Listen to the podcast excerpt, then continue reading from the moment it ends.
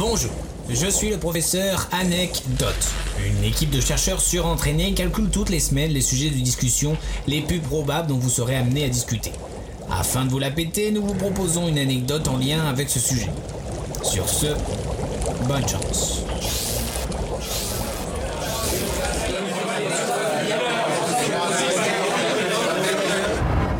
Euh, en parlant de ça, vous savez que c'est la journée du chat?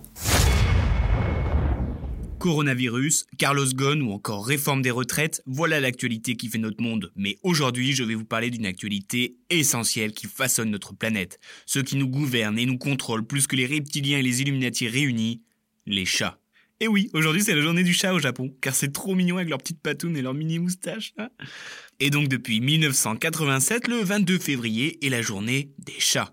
Elle a été mise en place par l'association Japan Pet Food, mais alors pourquoi le 22 Tout simplement parce que le chiffre 2 est prononcé ni en japonais. Et donc le 22 février, c'est le 22-2. Donc ça peut être ni ni ni, qui rappelle le miaulement du chat en japonais. Nya nya nya. Trop mignon.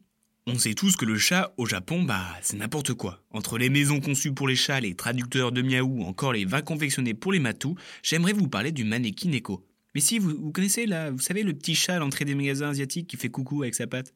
Ah, vous voyez, je savais que vous connaissez. Si on veut comparer pour nous, c'est un peu le chien qui bouge la tête sur la plage arrière de la voiture. T'as ça toi? Bah non, non, enfin non, pas du tout. Bref, je vais vous parler du chat qui invite. C'est la traduction du Neko. Il est un puissant porte-bonheur dans la culture asiatique. Il est le gardien de la chance, de la fortune et même de l'amour. Sacré CV le chaton et ce depuis le XVIIe siècle. L'histoire la plus connue de l'origine de sa création est celle du chat et du seigneur Naotaka II. Nous sommes dans la province d'Ikone à l'époque de l'ère Edo, pour les plus connaisseurs. Il y avait un temple dans un fâcheux état tenu par un prêtre très pauvre, et dont son seul compagnon était Tama, son chat. Un jour, alors qu'un violent orage éclata, le seigneur de la province Naotaka II revenait d'une partie de chasse et pour s'abriter de ce violent orage, il se cale sous un arbre. Déjà, pas fut fut le seigneur. Tama, qui était alors sur le parvis du temple, invita avec sa patte le seigneur à venir le rejoindre.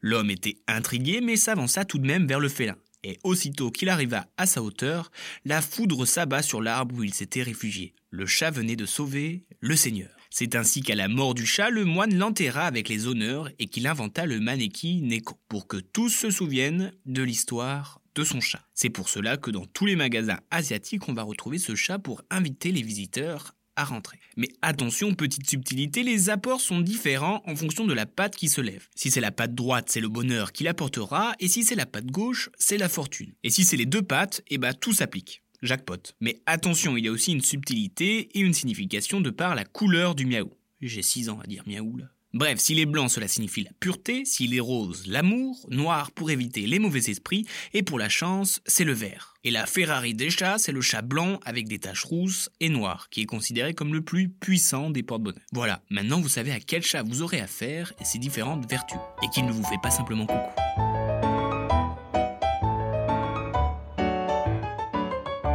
Bien joué, trou de balle. Merci, sœur.